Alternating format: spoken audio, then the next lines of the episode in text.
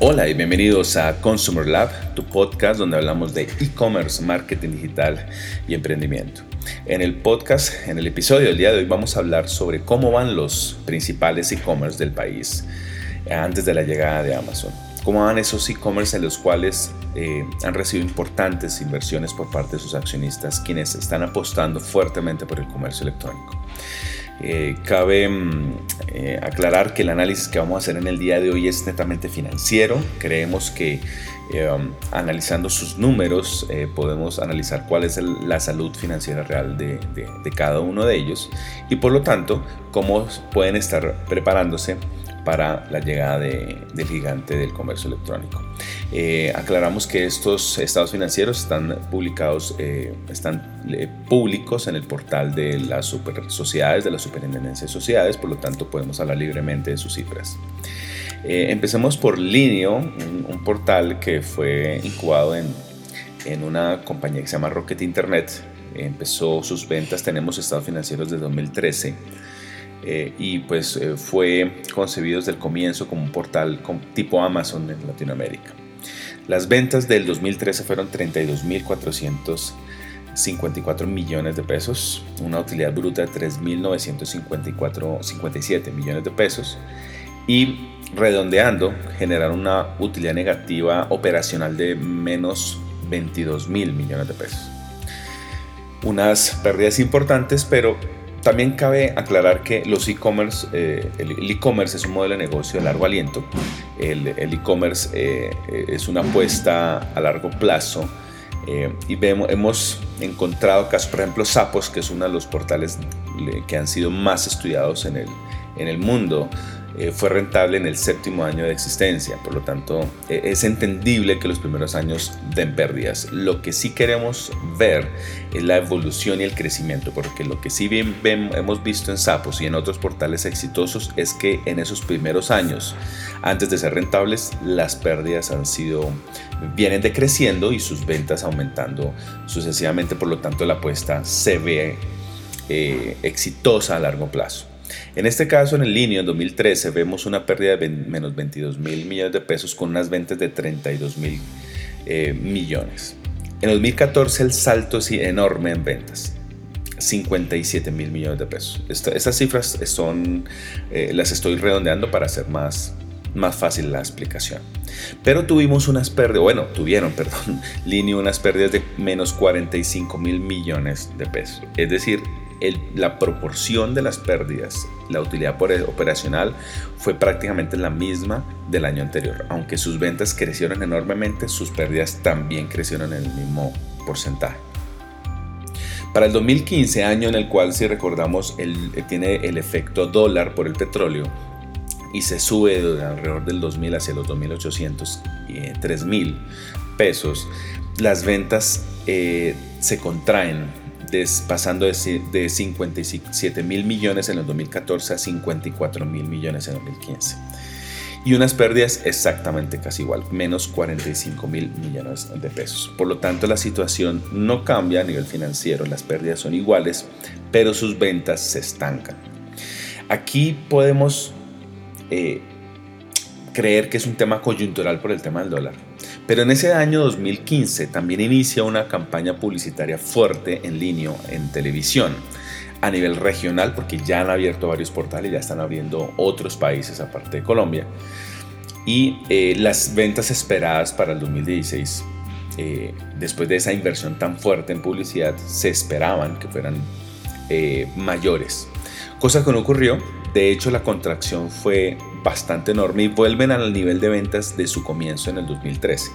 Para el 2016 reciben unas ventas de 34 mil millones de pesos, lo cual eh, pasar de 54 mil a 34 mil es una caída bastante fuerte del 2015 al 2016 y con unas pérdidas de 25 mil millones de pesos. Es decir, seguimos en un porcentaje similar de pérdidas en la utilidad operacional lo cual es, eh, pues no, es, no, es saludable. Y en el 2017 siguen cayendo sus ventas de 34 mil a 28 mil millones de pesos. con unas pérdidas de 18 mil millones. Seguimos en un porcentaje y una reducción pequeña de, de la utilidad profesional, de las pérdidas, pero la contracción en las ventas y un nivel de pérdidas similar a los años anteriores no nos habla bien de su estado financiero, de su salud financiera, perdón. Eh, sabemos que en el 2018, eh, hacia, hacia mediados del año, fue eh, concretada la venta por parte de hacia Falabella, el grupo Falabella, eh, entendemos y muchos de los que hemos estado en este mundo del comercio electrónico entendemos que es una apuesta más logística, operacional y un aprendizaje de un mundo más amplio del comercio electrónico como preparación para la llegada de Amazon, más no porque fuera un negocio rentable financieramente hablando. Em, pasando a otro portal que, fue, que tuvo mucho impacto en Colombia hacia eh, para la misma época que fue Groupon. Tuvo unas ventas muy similares al Linio cuando arrancó en el 2014 tuvo unas ventas de 34 mil millones de pesos y una utilidad bruta de 19 mil y medio. Em, lo cual habla muy bien, arrancó fuertemente, tuvo pérdida operacional, perdón, la utilidad bruta fue la anterior, la utilidad operacional fue de 454 millones de pesos, lo cual es pequeño para el nivel de ventas, y una utilidad final en el cual en esos estados financieros, si lo vemos, de mil millones de pesos. Lo curioso sucede después, que las ventas crecen en el 2015 un poco a 34 mil millones de pesos, o sea, más o menos mil millones más. No es muy fuerte el crecimiento en ventas, pero las ven, la utilidad operacional sí cae a 3.200 millones de pesos, o sea, más o menos un 10% eh, de las ventas. Para el 2016 nuevamente se contraen las ventas de 34 mil a 30 mil millones de pesos y unas, eh, una utilidad operacional de menos 2.000. La, la utilidad operacional se reduce un poco, sí es cierto, pero se mantiene eh, la caída en las ventas. Y para el 2017 pasa de, de 30 mil millones de pesos a 28 mil millones de pesos.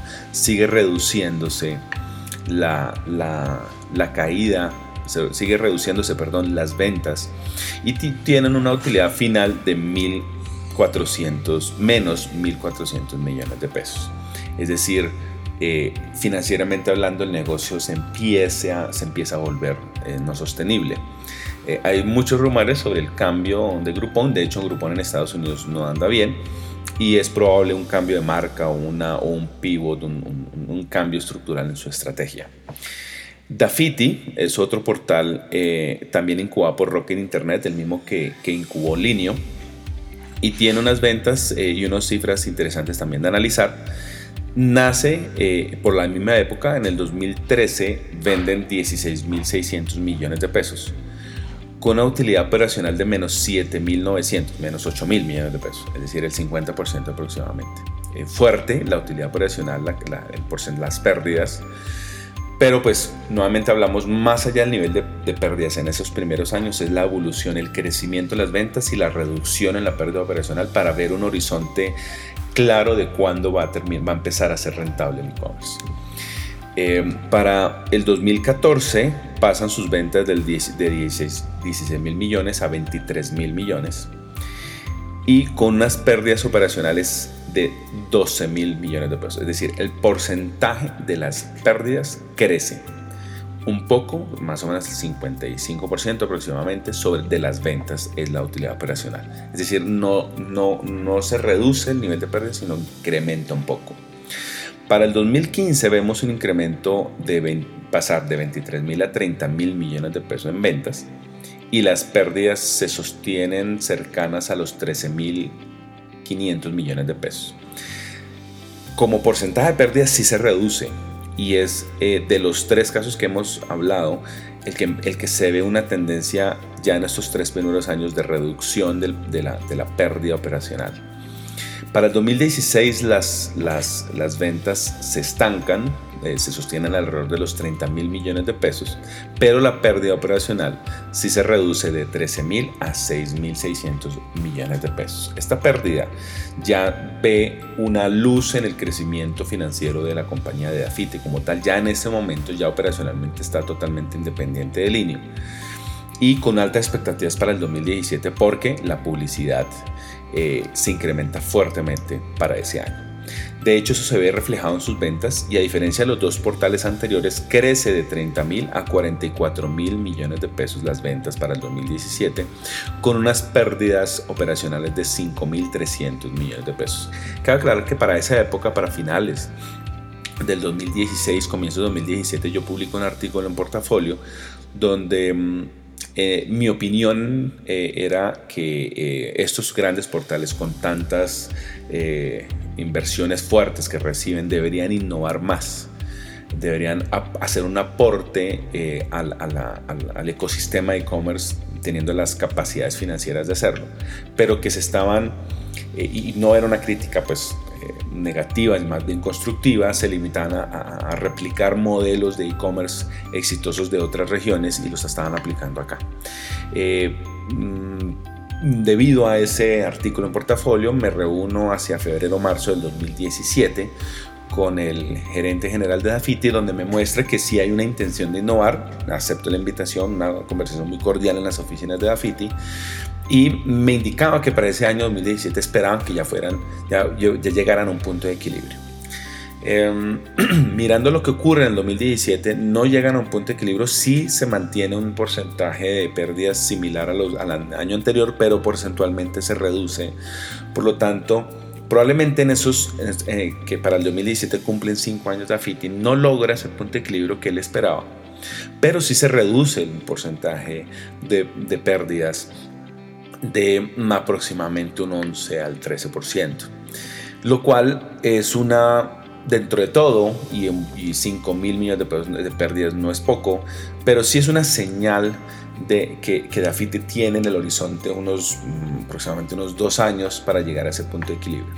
No se han publicado los estados del 2018 de ninguna compañía. Eh, por lo tanto, pues esperaremos hacia abril, mayo que se, puedan, se publiquen en las super sociedades y analizaremos si finalmente en 2018 hubo un mantenimiento en el quiebre de la tendencia y una reducción importante en sus pérdidas.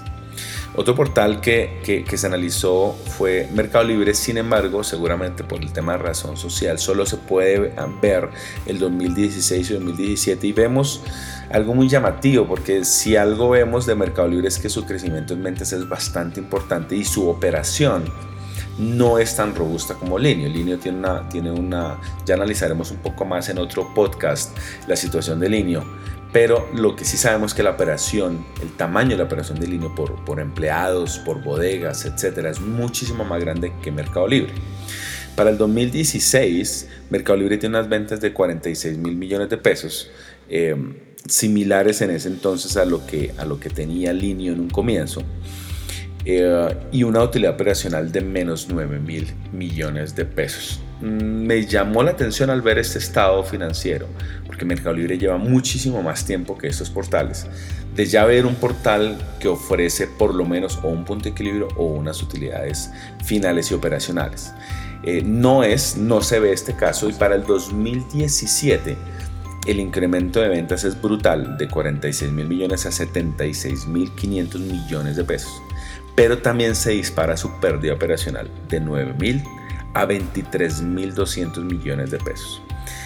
Este porcentaje de aproximadamente el 30 y pico por ciento de pérdidas en la utilidad operacional ver sobre las ventas es llamativo porque su operación no es tan grande. ¿A qué se deberá esas pérdidas? Bueno, eso también será motivo de otro podcast.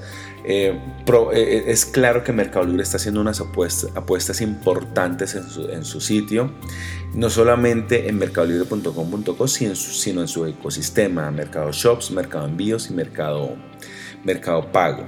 Eh, es probable que dentro de esas inversiones que están haciendo produzca estas cifras negativas en la utilidad operacional y probablemente sea una apuesta de crecimiento. Sin embargo, es llamativo que el porcentaje es muy, muy grande. Caso, por ejemplo, Amazon, que también será producto de otro podcast. Amazon no ha dado eh, durante más de 20 años que ha estado en el mercado. Eh, una cosa llamativa es que no ha entregado dividendos, pero el crecimiento de sus acciones sí ha crecido fuertemente, pero adicional, sus estados financieros sí reflejan eh, ganancias. Lo que pasa es que ellos la reinvierten fuertemente, pero no da pérdidas, por lo menos en esta década. Eh, Mercado Libre sí da pérdidas y pues bueno, ahí hay un interrogante interesante mm, eh, eh, para abordar en un debate de cómo está eh, su plan estratégico Mercado Libre y con la salud real de la compañía eh, entendiendo cuáles son sus inversiones detalladas, lo cual no se puede ver en sus estados financieros. Por ahora tiene unas pérdidas importantes y seguramente están apostándole fuertemente para prepararse a la llegada de Amazon.